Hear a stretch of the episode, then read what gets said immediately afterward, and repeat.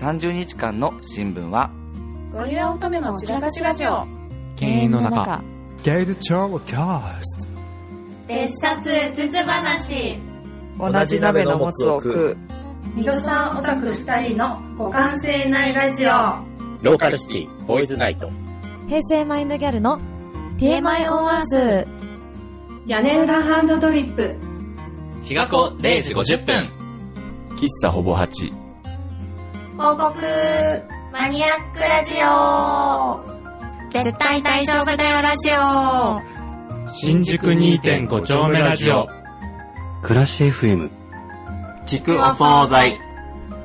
心の砂地言葉にできない夜の話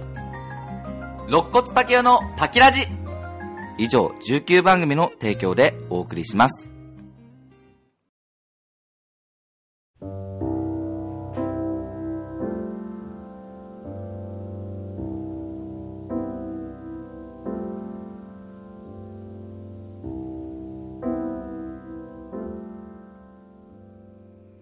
同じ鍋のもつを食うのお時間です今日は特別会です関谷ですズミンですお願いしますお願いしますということで、はい、えー、30日間の新聞の、うん、えーリレー企画配信ですねうんえー、予告してましたけどついにやってきましたはい、えー、簡単に企画の説明だけ最初にしたいんですけど、うんうんはい、えー30日間の新聞とは、えー、新聞の連載コラムのように一つのテーマについて複数のポッドキャスト番組が連動し30日間リレー形式で行われる配信企画です、えー、うん、6月中に行っていますが、えー、今回のテーマは6月に行われているこのプライド月間ですね、うん、に、えー、伴って、はい、プライド自分のセクシャリティに自分自身に自信を持って恥じることなく生きるっていうのを一つのテーマとして、えー、19番組がリレー配信をするという企画になっております。はい。で、我々は12日の担当になっております。はい。で、えー、前回、まあ、要は先週かな、うん、金曜日に配信されているであろう。これあの、うん、だいぶ前に撮ってますんで。えー、配信されているであろう、ねえー、別冊うつつ話さん、うんえー、ポッドキャスト番組「別冊うつつ話」さんからバトンを受け取って、はい、えー、鍋もつがお話しします、うん、はい別冊うつつ話さんはですね川端さん相沢さん安田さんの3人で、うん、えー、配信されている番組になっていて、はい、番組の概要欄も丸々読ませていただきますがはいえー、架空の雑誌「別冊うつつ話」の編集部員たちがネタ集めをする過程をお届けする番組いろんなものにうつつを抜かしながら辛い現実かっこうつつを優しく、えー、楽しく過ごすためのカルチャー誌ですうんおしゃれですねでもコンセプトがしっかりしてる鍋もつのコンセプトは同じ鍋のもつを食うくらいの関係の2人がやってる雑談番組ですっていう、うん、何もわからない概要欄だけど何もわからないことやってますからねうちこんなこんなのを見せつけられてもと思いながらで聞いたら聞きやすいことめちゃくちゃ聞きやすいですよあの3人でされてるね番組って言ったんですけど聞き取りやすいんですよねそれぞれのお三方の声そうなんですよしかもなんかこう配信内容もねあの言葉を大切にされてるというか、うん、うんうんうんそうやね、えー、だからそういう企画が多いというかうん感じがあってなんかすごい真摯に言葉っていうものに向き合っているなというのをすごい感じながら、い,ね、いやそうやと思うあの短歌の回好きですだそうです。よろしくお願いしま す。皆さんも短歌の会聞いてみてください。はい、 多分短歌の会っていうだけでわかると思うんで。はい。はい。ということで、まあ、バトンを受け取りました、鍋もつなんですが、はい。あのー、30日間の新聞をきっかけに鍋もつを聞いている方もいらっしゃるような気がしていて、うんうん、そうやね。あの、なんで簡単にね、鍋もつの話もしとこうかなと思うんですけど、うん。同じ鍋のもつを食う、略称を鍋もつと呼んでるんですけど、うん。鍋もつは、もう基本、雑談番組なんですよね。あそうですね。基本は雑談番組。あ、ごめんなさい。あの、天才面白雑談番組なんですけど。て、天才ではないかな。天才面白雑談番組なんですけど、天才面白雑談番組なんですけどあめめちゃくちゃ言うけど、 えっと、そういうことにしといてあげてくださいねうん時々面白い話というよりは、まあ、なんかこう一つのトピックとか事柄について深掘りしてお話してるって回を、あの10回に1回ぐらい配信してるんですけど、まあ なかなか珍しい頻度ではい、はいまあ、言うても私たち80回やってますから8回はあるんですけどねそうですね少ない大体8回ぐらいあると思うんですけどでその中でもあのセクシャリティについて語った回っていうのが実は過去2回ありましてありましたねでそれがあのセクシャリティのリアルな話、うん、えー、鍋もつ編っていうので、うん、えーと、とその1その2っていうのがあるんですけど、うん、よかったらそれも聞いてほしいんですが、うんうん、はいえー、どちらかというと、えー、そこでは、うん、えー、今聞き手になってるズーミンはいがメインでお話ししてるんですよね。うん、そうですねなんであの今日は席がメインでちょっとお話ししようかなと思ってます。うんうん、はいということで僕ちょっとメインで喋ろうと思うんですけど、はい、なんかこう30日間の新聞、えーまあ、プライドとかセクシャリティみたいなことをテーマにっていうことで、うん、何話そうかなってずっと考えてたんですけど、うんえー、今日話したい話は、えっと、トイレとセクシャリティのお話をしたいなと思うんですけど、うん、あの皆さん多分ご存知だと思うんですけどあ歌舞伎町タワーのジェンダーレストイレの話って、うん皆さん多分聞いたことありますよね。はい。あのニュースとか、まあ、インターネットでも一度は多分目にされた方が多いかなっていうのをちょっと思っているんですけど、はい、まあ、なんかその話僕もすごいもともと気になっていて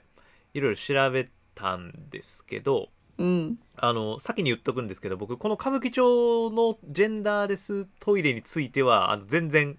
あの言及するつもりはなくて。えーと、うん、というよりは、まあ、なんかこれをきっかけに結構こうトイレっていうものについて話がバーって広がったかなと思うんですよね。で、うん、ただなんかこう僕の調べた限りではなんかすごい否定的な意見、えーと、うん、ジェンダーレストイレって怖くて危なくてみたいなのとか、まあ、そもそも必要じゃないんじゃないみたいな議論とかが結構なされてたかなと思うんですけどなんかもうちょっとうん、うん、別の視点でお話ししたりしてきたらなと思ってて、まあ、この時間を通して、えー、っとセクシャリティとか、まあ、最終的にはプライドみたいな話にちょっとつなげてあの考えてきた話をできたらなというふうにちょっと思っていると。で、うんうんうん、えっと、僕の、えっと、先にですけど、ね、ちょっと話すんですけど僕の問題意識はあのこの話うん、このジェンダーレストイレっていう、あ、ごめんなさい、これ、さっき言っとくんですけど、僕多分ジェンダーレストイレって今後あんま言わなくて、今からはオールジェンダートイレって多分言い方変えると思うんですけど、まあ、一応、あの、歌舞伎町の話から始めたんで、ジェンダーレストイレって言いますけど、えっ、ー、と、ジェンダーレストイレみたいな話、この話題があまりにもこう、セクシャリティっていう視点でのみでしか語られてないってところに、僕は結構、なんか問題意識があるというか、なんかもっと広い視野で、見ていかないといけないなとか思いつつ実際にこう調べていくと、はい、あのどう言ったらいいですかねなんか、うん、えっ、ー、と当事者じゃない方も当事者の方も SNS の方々も、うん、えーと、と皆さん結構感情的になってたりするかなと思ったりロジカルに議論されていても、うん、なんかすごいこうセクシャリティみたいなところにのみでしか議論がなされてないってところが、めちゃくちゃもったいないなと思ってて、今日の僕の話もいろいろ調べてきた話をいいわってしようかなと思うんですけど、まあなんか性質上セクシャリティの話にすごいよるんですが、うなんか、うん、みんなのトイレがどうあるべきかみたいな話が、僕はなんか最終的にはプライドみたいな話もつながるかなと思っているしなんかそれって多分今言ってるセクシャリティの話だけずっと話してる限りじゃ、うん、あのずっと行き詰まったままなんじゃない、うん、みたいなことをちょっと考えたいなっていうことをちょっと思ってると、うん、今日はちょっとそういう話をしたいなと思ってるんですけどはいであの普段ダメモツ聞いてるリスナーの方だったらもう分かってるかなって感じなんですけど今日関谷本気モードです本気の関谷全然ボケてないもんなうん確かに全然ボケてないんですけど、うん、真面目ですよ、まあ、珍しい回ですね、うん、あのまだこれ僕普段絶対話しない話するんですけど、まあ、僕仕事の話を基本的に鍋尾ゼロなるべくしないようにしてるんですが、ああそうですね大きめの公共施設の建設にかかる、うんえー有識者委員会みたいなののオブザーバーで参加してるんですよね おおすごまあまあ僕はなんかすごい意見言うきっかけあの資格はないんですけど、あうのんお話聞いといてみたいな感じでちょっと言ってるんですね、はいでまあ結構長いこと言ってるんですけどうんうん呼んでいただいててでちょっと前になんか図面をみんなで見る会があったんですよね、うんその公共施設の、まあ、大きい施設なんでトイレありますよねうんうんでそのトイレのとこに、えっと男性用女性用トイレ多機能トイレあごめん多目的トイレとは別で LGBT トイレっていう表記があるトイレがあったんですよほで LGBT トイレと思ってううんでなんか LGBT トイレっていう表記がやばくないかって思ったんですよねやばいと思やばいですよねで、うんなんていうんですかね僕がそのやばいって思った理由っていうのはその表記ってすごい限定的で線を引いてませんかってううんいう風に感じたし、でそのトイレって例えばなんかこう、うんうんご自身のセクシャリティで今ある男性用トイレとか女性用トイレっていうトイレが使えなかったり使いにくいって思ってる人にとってうん本当にいい表記なんですかっていうのをちょっと思ったのね。うんでなってたらえーそう有識者の方がこれはこういう視点があった方がいいとかいろいろ言う回があるんですけどおーで、えっと、そこにはこうジェンダーに関してあの造形の深い先生とかもいらっしゃってが、まあ、ししっかり指摘はしてはってあうんうのんそれ以降は治ったんですけど、表記が、えーよかった誰でもトイレに変わったかなあ出たりしたんですけどーでなんかちょっとそこら辺からあの独自に調べてはいたんですよね。辺でそれがあの全然歌舞伎町タワーとトイレの前だったんですよ。うんで、まあ、ちょっといろいろ調べてる中で、えー、とこんな記事を見つけたんですね。えー歌舞伎町タワーって2023年の4月の話なんですけどできたのがねうん2017年の5月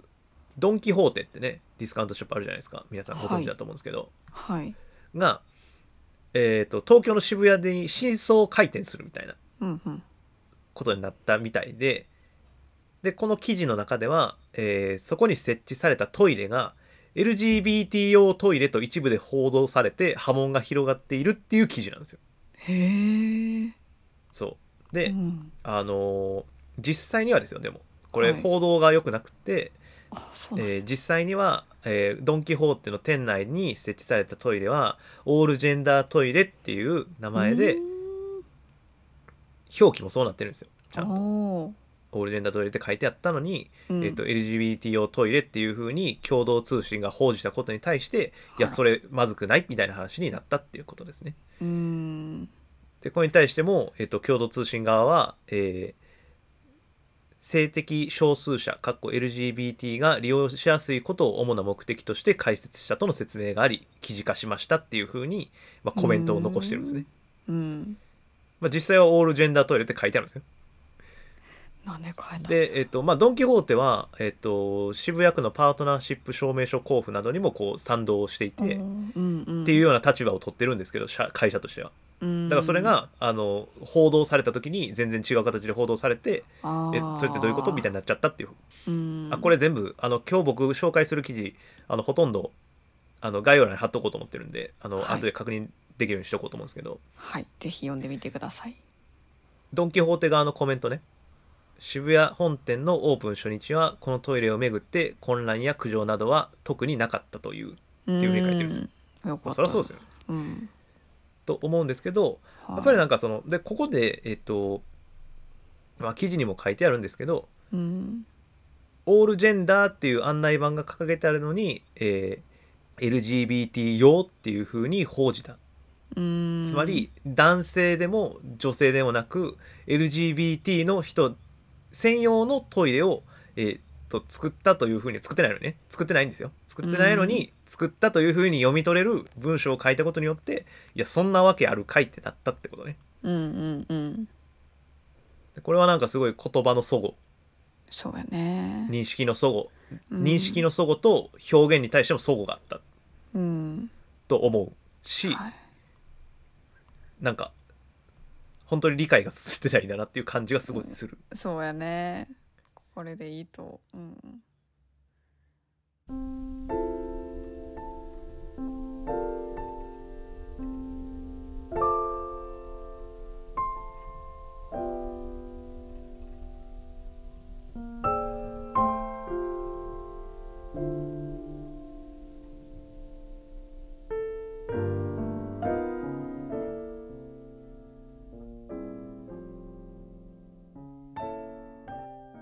じゃあ企業とか、うん、日本のね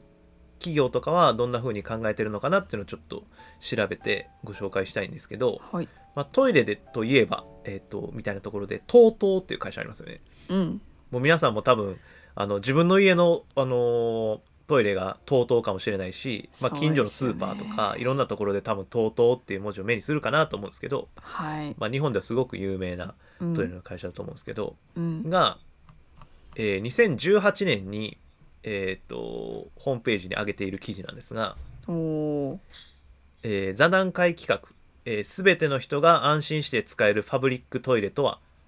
えー、性的マイノリティ LGBT 座談会」っていうので前編後編に分けて、えー、LGBT の当事者の方がこれ当事者の方が、うん、えー、トイレパブリックトイレ公共的なトイレについて、えー、の意見交換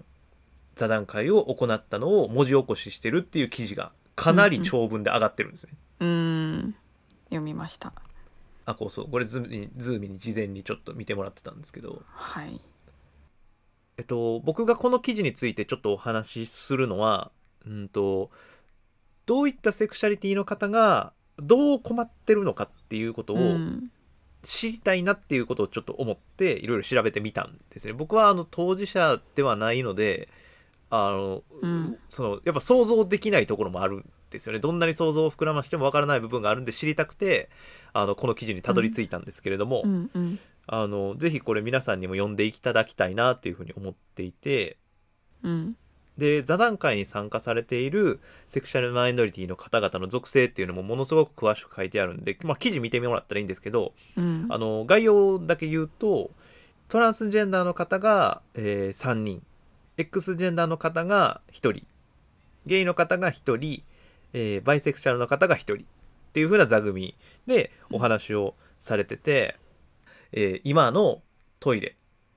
について、まあ、自分の経験を踏まえて、えー、いろいろお話しするっていう、すごく長くてむちゃくちゃ密度の濃い記事が上がっているんですね。はい。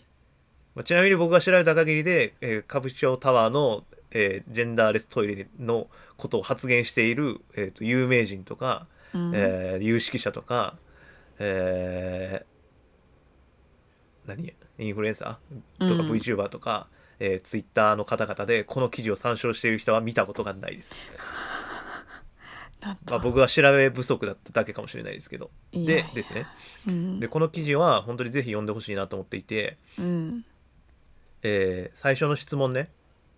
えー、それでは皆さんパブリックトイレに関する困りごとなどを教えていただけませんかっていうふうにこう司会の方が進めていくんですね。うん、はい、で、えーっと、と先ほど話した、えーっと、とトランスジェンダーの方もともと女性で、えー、今は男性として、えー、暮らしている方、え今は男性トイレを使っています。しかし男性ホルモンを投与し始める前や始めてから1年くらいの間は男性とも女性とも捉えられるような見た目だったこともありどっちのトイレを使ったらいいんだろうと悩みました、えー、どっちに入ってもえっと振り返られたんです、うん、駅のトイレに並んでいる時はどちらに入ってもこいつどっちだというような視線を感じ戸惑いました、うん、っていうふうに書いてるんですよ、うん、で、えー、同じ方が、えーに質問してて、えーと、とホルモン投与以前女性トイレを使っていたことは違和感ありませんでしたかっていうふうに聞かれてて、えー、見た目も戸籍も女性だったので周囲の視線に戸惑うことはありませんでしたとはいえ性自認が男性なので私にとっては異性である女性のトイレに入るのはやはり気まずいというか不安で汗をかいてしまう場面も多かったですっていうふうに書いてるんですね。うんっていうふうにあのなんかこういうこと、はい、えっ、ー、とまず男性ホルモンを投与して体が変わっていく過渡期みたいな時があるっていうことも正直僕は初、うん、どういうかな初知識、うん、どういったのこれ初知識初耳、まあうん、初耳だったしああズミさん知ってました私ね大学の時に男性の体で生まれて、で女性ホルモンを投与してる方がいたんですよね。はいはいはでい結構やっぱり女性らしい感じの見た目になっててこう体のラインが分かる服とかを着てるとあれどっちなのかなみたいな風に言われそうな感じの方がいたんで、やっぱりホルモン投与すると体も変わってくるんだなっていうのはその時に知りました。うんうんうんううんんで僕はこれ記事読んですごいなんかそうかと思ったのねうん知らなくてまあいやなんかホルモン投与みたいな話は聞くけどうんうんそれをやっていく時にあーこういうトイレっていう誰もが触れる日常生活で、まあ、生理現象ですからそうやねご飯食べてエネルギーを体に入れてうんいらなくなったものを排泄するっていうのは人間の生命活動としてあることじゃないですか。うんうんなんかそういうところにあのだだって緊張してというか不安になって汗かくといかそうやっねて相当じゃないですか。とかっていうことを感じてるんだってことを、なんかすごくこう、うんう当事者のリアルな意見うんですごく丁寧に記事になってるんですよ。うんこれってなんかか感情論とかじゃないのよ。だからそそういうふうになってしまうみたいなことね。うん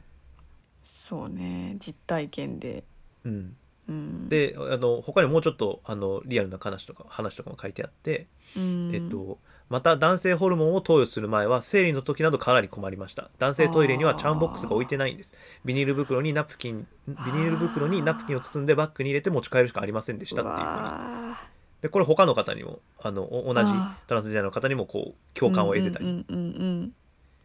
すると、それは本当にきついですねそうそうそうう、んとかねこんなん出てこないんですよ歌舞伎町の記事うん見てないなどう感じるかみみたいなことばっかりが出てきて、うん当事者の方が本当にリアルにどういうことで、えっと、不便を感じたり困ったうんりするのかみたいなことが、まあ、あのすごく丁寧に記事にされているので本当にぜひ読んでみてほしいなと思うんですけど、うんえーもう一つはゆきさんが少し触れましたがあこれゆきさんっていうのはうんもともと男性として生まれて今は女性として暮らされている方ねうんのトランスジェンダーの方、えー、ゆきさんが少し触れましたがトランスジェンダー女性の、えー女子トイレの利用と犯罪を関連付けて考える方がいらっしゃるいらっしゃるということこれは別の課題として、えー分けて議論する必要があると考えています例えばトランスジェンダー女性が女性をトイレを使えるようにすると盗撮などの犯罪をするのではとなどのご見ご意見をいただいたことがありますしかしセクシャリティと盗撮などの犯罪行動は関連性がありませんうんえー戸籍や生まれた時の体の性別が男性だというだけで犯罪に結びつけられてしまうのは大きな問題です、えートランスジェンダーの人もそうでない人も同様に安心安全に使用できるトイレ空間について議論を進める重要性をひしひしと感じますうんというふうに考えて分けて議論するって話ですねうんこうんれ本当にそう思いますね、そうですねでえっ、と、まあ、この記事前編後編なんですけど後編の中では、えっ、と、まあ、LGBT を象徴するレインボーマークについてとかあおーとはこうんううんピクトグラムはいはいはいありますよね、うんあのトイレのマーク、はいまあ、それについても議論されていたり、うんうんえーするんですねで、うんまあとこれが2018年の、えっと記事で、まあ、ここに関しては本当にこう座談会なのでお話をずっと聞き聞いと聞いていたあの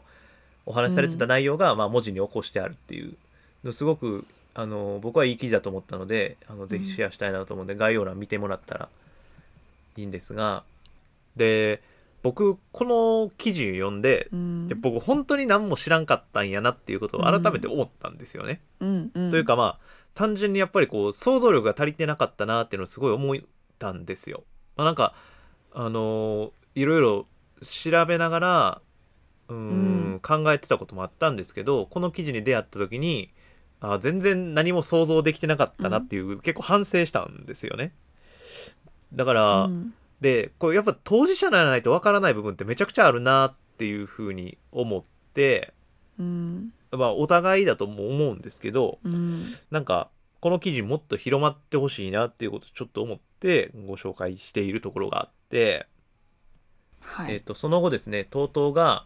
うんとまあ、いろんな、えっとこと共同してだとは思うんですけど、うんえー2020年に、えーオールジェンダートイレを組み込んだバリエーション豊富なトイレ空間トランスジェンダーの方々と角川所沢キャンパスを巡るっていうあのこれもネットの TOTO のホームページで見れる記事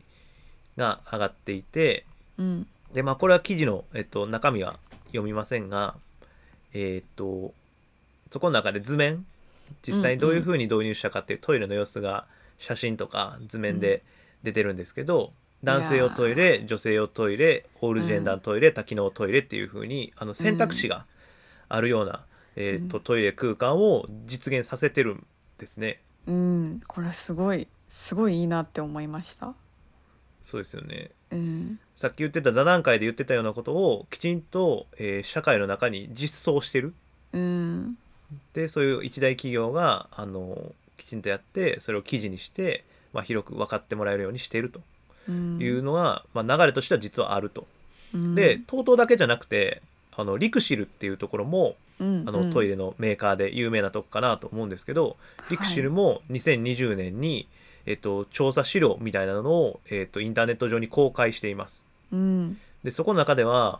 えっとまあ、先ほどからちょっと説明をすっ飛ばしてるところがあるんですけど、まあ、僕らの過去回聞いてもらったり、あの他の番組さん聞いていただくのがいいかなと思って飛ばしてるんですけどセクシャリティについての細かい説明を飛ばしてるんですけどね性のあり方、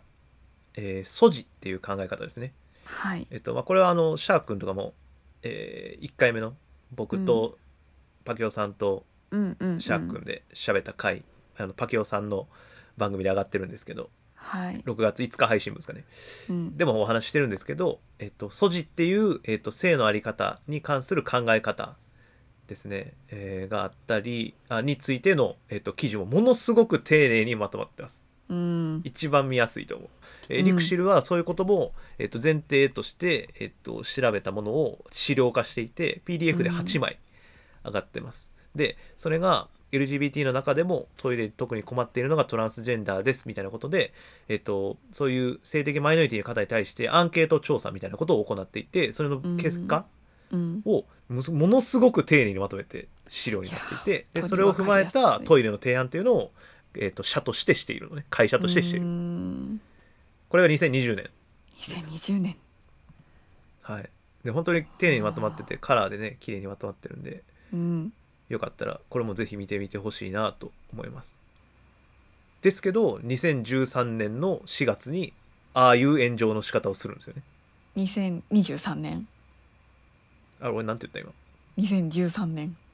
あ、本当ですかすいません。あの、僕今日ね、冷えピタを張りながらね、 収録してて、ごめんなさいね、本当に。あの、調子悪くて、あの、ごめんなさい、あの、うまく喋れてなかったすいません。ちょっとでも収録が今日しかできないんいで、やめちゃお疲れの中ではいはい。一旦お水とか飲んでもらって、はい、であこうなんかさ日本の企業とかさうんがしかもトイトイレを作ってるんですよあの、ういんうんうんろんなとこ作ってる人があのそういうのやってたりさあのここんな一生懸命もう本当に記事見たら結構感動すると思うんですようわこんなにあの前からうあんの調べてたんだみたいなあの実際にはねこれ2015年ぐらいから取り組み自体があってあ社内でねうんでその後に出てきてるっていうようなあの解説もあったりするんですけどうんうんあの TOTO の記事はね。けどなそういう議論が進んで実際に社会に実装されているところもたくさんあるんですよね。もっと広がってほしいで、えっと、ちょっと別の記事あの別のところだと先ほどの TOTO の話の関連で言うと、うんえっと、オールジェンダートイレっていうので、えっと、国際キリスト教大学の中に実装されている記事とかもあったりうんうんうんあの実際にはあのいろんなところで実装されてるんですよね。うんでもそれは多分なかなか外に出ていってなくって、今うん回2023年の4月に、えー歌舞伎町トイレでジェンダーレストイレっていうので、まあ、すごい炎上してしまってうんえそういうジェンダーレストイレって大丈夫なんやばい怖いうんみたいなことで広まってしまったマイナスイメージがマイナスイメージの方がやっぱり世の中的には広がりやすいうん注目しやすいしっていうのがまああるのかなと思うし、はいちょっと歌舞伎町トイレの問題はあんまり触れたくないんですけど、調べた感じえーまあ、言われてる声多くの声の中では先ほども上がった、えーこういうことをすると、えー性犯罪が起こるといった、まあ、不安の声があって炎上している、うんうんえー歌舞伎町という治安の悪い場所だっていうこともそれを助長している、はあえージェンダーレストイレ多目的トイレ男性トイレはあるのに女性用トイレがないあっていうようななんかまあ正直いろんな問題が絡まり合いすぎてななかなか語れないところがあるなというのがまあ正直な印象なんだけど、ななかなかこういろんな企業とかがやってきてる取り組みっていうのがうまく生かされてない現状かつそういうことやってるんだけどそっちは広まらなくて炎上してしまっていてそれがセクシャリティみたいなことの理解をあ理解が進めようとしてる運動があるのにそれを妨げになってしまっているうんっていう現状はなんとかしたいなと思って僕はちょっとこういろいろ記事を調べてきたんですよ。はいとし調べたしあなんか知ってほしいなと思ってうんうんいるところですね。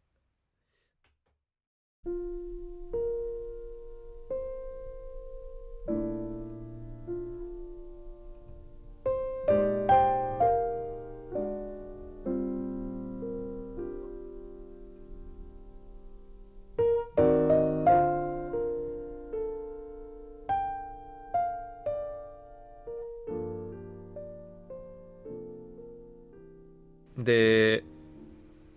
あなんかこの話になんか潜んでるちょっとこれジェンダーとかからそれるかもしれないですけど話うんなんかんうんなんか社会が抱えている構造的な課題っていうものでなんか僕はすごくうーんうーんって思ったんですよおーんなん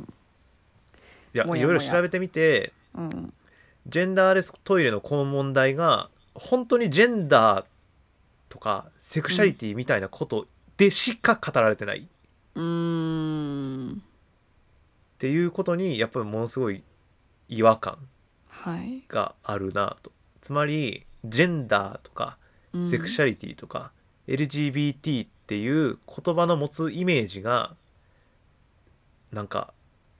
社会的になんか注目度を浴びるために使われていっているような現状、うーまあんこれはあのシャーク君がここの、えー、と30日間の新聞で言っているところの、えー、とコンセプトの一つである消費される、うんうん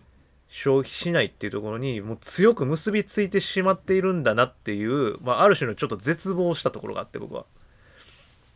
そういう記事ばっかり出てくるで俺が今日紹介した記事は本当に潜り込まないと出てこないんですようんでもめちゃくちゃいい記事なの誰か触れててもいいと思うんですよこの声を上げてる人ですでこのジェンダーレストイレに対していろんな声を上げてる人ってもちろん当事者の方もいらっしゃるんですけどやっぱりどうしても感情論になっちゃうんですよねなんで私たちのこと分かってくれないのってやっぱなんかそこはうーんとなんだろうなやっぱお互いの歩歩み寄りみたいなのをどうやって実現させるかっていうところを考えないといけなくてでこの歌舞伎町のトイレに関してはもうそこを、えーそこをいう議場に持っていくことが難しくなっちゃったなっていうすごく悲しいニュースとして僕は見てましたね。いろいろ調べたけどでなんかそうじゃないよねっていうのを伝えたくてあえてこの記事、えっと、ニュースを取り上げつつあのそうじゃない動きもたくさんあるよっていうことをちょっと伝えたかったなというのがあの僕なりの考えというかお話ししてしたいことだなと思ったんですね。うんでまあなんかその多様性みたいなことも多分どこかの番組とかあのこの「プライド月間」の中でよく使われる言葉かなと思うんですけどなんかこれについてもすごい怪しくなってきているなんかうんなあと思っててあの多様いやまあニュース記事とかいろいろ見ててねうんもう余計思ったし、うんまあ、今回の企画でも多分そういうとこがあのそういう触れられ方を外からするんじゃないかなっていうちょっと危惧もあってあえて言うんだが。うんあのやっぱ多様性って言った瞬間にジェンダーに結びついてないですかっていうことをすごく思うああそうやね今の世の中ねうんで本来の意味での多様性ってもっといろんな意味あるよねって思うんですようんでここでさっきのえっとオールジェンダートイレをとうとうのねオールジェンダートイレを導入してた、えーと、と国際キリスト教大学の方々がどういう経緯でトイレを目指していたかあごめんなさいオールジェンダートイレを導入したかっていう記事、うん、これもインタビュー記事なんですけどの、えーと、と中からいろいろ引用してお話を締めくくろうかなと思うんですけど、はい、えまずこの、えー、国際キリスト教大学もうちょっと長いので ICU と訳しますが、うん、 ICU の中では世界人権宣言はもとより2017年の、えー、日比谷純子前学長による学長宣言人権侵害のない大学を目指したにおいてもジェンダー人種国籍出自宗教年齢性的指向性自認性表現障害などに基づく差別や地位立場に立場を利用したあらゆるハラスメントは、えー、携帯の以下にかかわらず許しませんというふうに明記されているとまあ、要はそう、うん、学長がそう言うってことはあの私たちはそういう、えー、姿勢を持った大学ですよっていうことをきちんと表明してるんですよね。うんうんうん、そこがオールジェンダートイレを導入してるんですね。うんでそれも導入前に学生に、えーと、とヒアリングをしていて、うん、えー、まあ、もちろん大学生の中には、えーと、といろんな、えー、セクシャリティの方がいらっしゃいいて。やっぱり今のトイレでいいよっていう人もいるし、実は今のトイレでこうこうこういうことで困ってたみたいなことをヒアリングした上で、えー、導入実施してる。うん。で、えっと、これ面白いこと書いてあって、よく質問されるのは、うん、えー、大学キャンパスのトイレ、すべてをオールジェンダートイレにするのかということをよく聞かれるのですが、えー、建設中の新館を含め特にそのようなには考えていません。本館にもえー、男女別のトイレが残され共存しています大切なのは選択肢があることそしてある特定の背景がある人が不利にならないような選択肢の提示の仕方ですっていう書いてあるんですねうんこの ICU の、えーと、とオールジェンダートイレの設置に携わった、えー、加藤さんっていう教授がいるんですけど、うん、加藤教授は、えー、オールジェンダートイレは人権を大切にする ICU のポリシーの体現でありメッセージでもあると語ります人権というのはマジョリティの人がマイノリティの人の人権を認めてあげるというものでは絶対にないんですっていうふうに書いてるんですよね。男女別のトイレも残っておりオールジェンダートイレという選択肢が増えたわけですが学生からは戸惑いの声も上がりました大学はそれらの声に応えながらさまざまな工夫を凝らしたと言いますっていうふうに書いてて、まあ、実際にどういう工夫したかみたいな記事も上がっているんですけど、まあなんかここが結構俺は今回僕が言いたいことの全てかなと思ったんですね。一つは選択肢がたくさんあること。そうですねマジョリティの人がマイノリティの人の人権を認められて認めてあげるというものではないこと、うん、またその多様性という言葉が、えーと、と決して全ジェンダーだけを表すものではないということですね、うんうんうん、今多分そういうふうに結びつけて考えてる人無意識にね無意識にそういうふうに考えてしまっている人が多いんじゃないかなと思ううんですけどうん、その言葉の理解がうまくいってないから僕は歌舞伎町タワーのようなことが起こるんじゃないかなとずっと思っている、うん、言葉の持つイメージっていうのがなんか凝り固まっていく、うん、本来持ってた意味ではないもっと別の指標によって歪められていくような感覚今の日本のメディアとかなんか社会に置かれている状況っていうのが、なんかそうさせてしまうのかなと思うんですよね。僕が今日紹介したような、うんうん、あの過去からずっと脈々と議論が続いていてそれがまあ実装されていて実際にアンケート取ったりとかヒアリング取ったりしてさっきの国際キリスト教大学のやつとかはあの設置後のアンケートは、えー、200人答えて、えー、大変満足と満足が60%普通が、えー、30%と。で、えー、やはり不安だって言ったのがまあ約15%いるぐらいいる。うん、あみたいなんですけどまあでもそれについても、えっと、何が不安だったのか聞いてちょっとずつ改善していこうっていう動きがあるというようなことなんですけど、やっぱなんかそういう情報は全然出ないインターネットのアルゴリズムというか、はい、強くて分かりやすくてみんながとっつきやすいトピックを上位に上げてみんながそれの目にたくさんそれをたくさん目に触れるようななんかアルゴリズムみたいなもの僕もまあツイッターとかやりまくってるんでそういうのにめちゃくちゃさらされてると思うんですけどなんかそそういうことも理解しながら物事に触れていって本当にこれってどういう意味なんだろう本当にこれって今言ってる人たちのことが本当なのかな自分はどう思うんだろうってことをきちんと考えていく必要があるのかなとかいうことを思うしなんかこういう情報に触れたり、自分の考えを深めていくことが僕はすごくプライドにつながるんじゃないかなと思ったんですよ。うんうん、自分のことを理解することが他者への理解につながるとも思うんですよね。はい、なんかそういうことをすごく考えさせられるニュースだったし僕がなんか30日間の新聞を通してすごく考えたこと、うん、 あまあ配信僕あえて皆さんの配信全部聞かないようにしてるんですよ今。あそう なんです、でね、に配信始まってるんですけど、はい、あの、うん、今から皆さんの聞いてまた僕も考え方変わったりするかもしれない、うん、今僕がこうやって言ってるけど。うん、っていうことをなんかすごく思ったりしましたね。ですね。あそうですねもう一個言おうと思ってたことがあるんですね。あのなんかこの記事とかも読んでたりたまその多様性についても考えたりしてたんですけど、うん、なんか、まあ、僕こう建築系の仕事をしたりすることもあるんですけど、はい、あの敷地境界線っていうのが結構重要になるんですよね。うん、敷地っていう概念がまあまずあるんですよ。うんうん、こういう土地みたいなね、はい、この家の土地これみたいな。でそれって土地って計算したあ面積計算しないと土地の値段出せないんですけど、うん、って時のあの面積測る時にちゃんと敷地境界線っていう,、まあ、こう敷地の境界の線があるのね、うん、でもそれって目に見えないんですよねうんそうね敷地境界線っていう中でものを設計してで図面とか印刷する時とかもこう敷地境界線書いてあってその中だけこうバーっていじるみたいなことをよくやるし実際敷地内外のことはなんかまあ触れる時もあるかもしれないですけど基本的にはやっぱ難しいですよね。でもそれって普通に普段空間リアルな空間を歩いてる時にそんな敷地境界線なんて目に見えないんですよ。うん、でも線が引かれてるんですよね。うんうん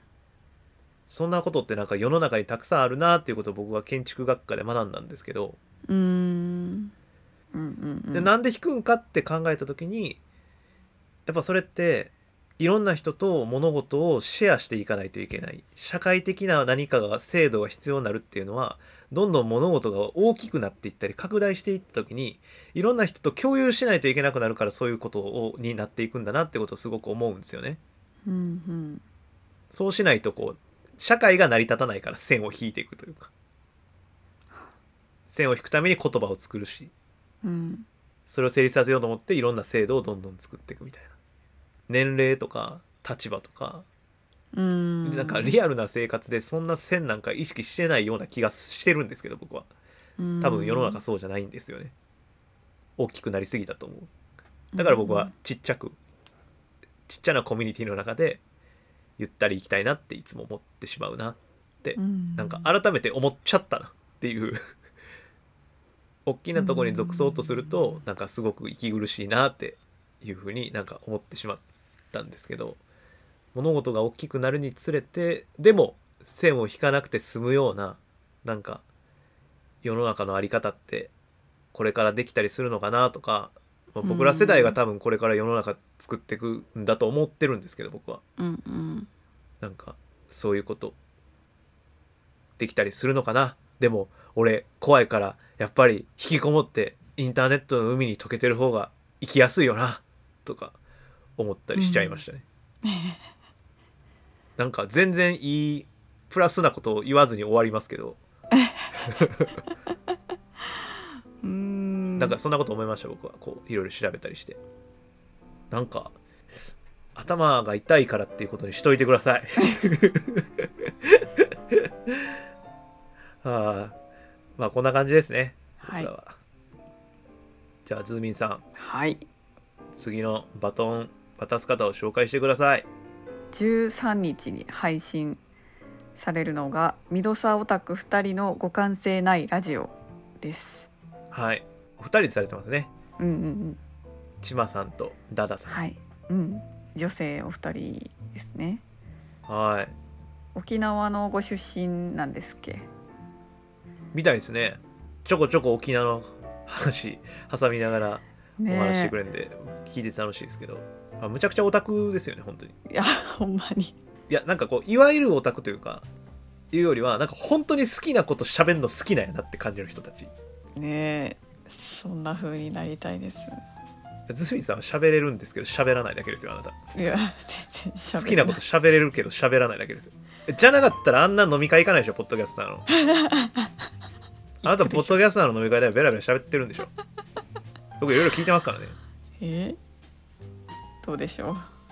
美濃さんオタク2人のご関係ないラジオさんの,、うんうん、あの特に音楽紹介してる回聞いたんですけどでぶっ刺さって趣味がミシェルアン・エレファントやんってなりましたあ僕ミシェルアン・エレファントねすごい好きなんですけどなんかあの僕らほぼ同世代なんですよね、はい、うんうんうん、このあの千葉さんだなと感じします、はい、だからなんかプレイリスト作ってくれてて、うんうん、あのこの回聞いたらその概要欄にねあの、うん、毎回その音楽紹介の時とか、まあ、他の時もいろいろこうリンクくださってるんですけど、うん、音楽紹介の時はその紹介したやつとかおすすめみたいなんでプレイリスト組んでくれてるんですけどそのプレイリスト飛ぶともうぶっ刺さるんですよ懐かしいみたいな、まあ、特にこう2000年代の時の話とか90年代の音楽とか、で、うん、ミシェル・ガイエルファントとかで紹介してくださってたんですけど全部ぶっ刺さりました僕あのだから同世代の人多分刺さると思いますその辺の音楽の話いいですねそれ以外は本当にこうタイトル通りのことをオタクとして語ってるって感じでした めちゃくちゃいい番組だと思います最近のあのハロプロ会がめっちゃ好きでしたハロプロハロプロのあの新メンバー加入について語る会があったと思うんですけどはいはいはいその会がねなんかお二人がなんか親族姪っ子ちゃんとか親戚の子について話してるような親目線というか、はいはい、そういう話し方がめちゃくちゃ面白かったですうんうんうんなのでぜひミロサオタク2人のご完成ないラジオさんも聞いてみてください、はい、明日配信してくださいますはいということで、えー、30日間の新聞えー、鍋もつの配信部をこれにてお開きにしたいなと思います。はい。では皆様、お手は拝借。よーお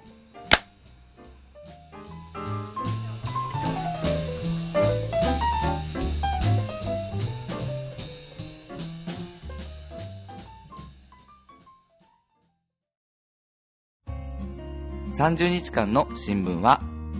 ゴリラ乙女の散らかしラジオ犬猿の中ゲイル超キャス別冊うつつ話同じ鍋のもつを食う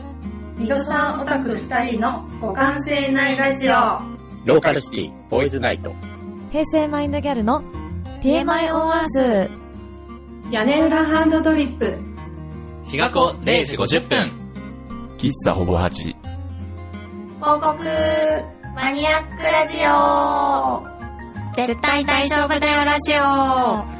新宿2.5丁目ラジオ暮らし FM 聞くお惣菜心の砂地言葉にできない夜の話肋骨パキオのパキラジ以上19番組の提供でお送りしました。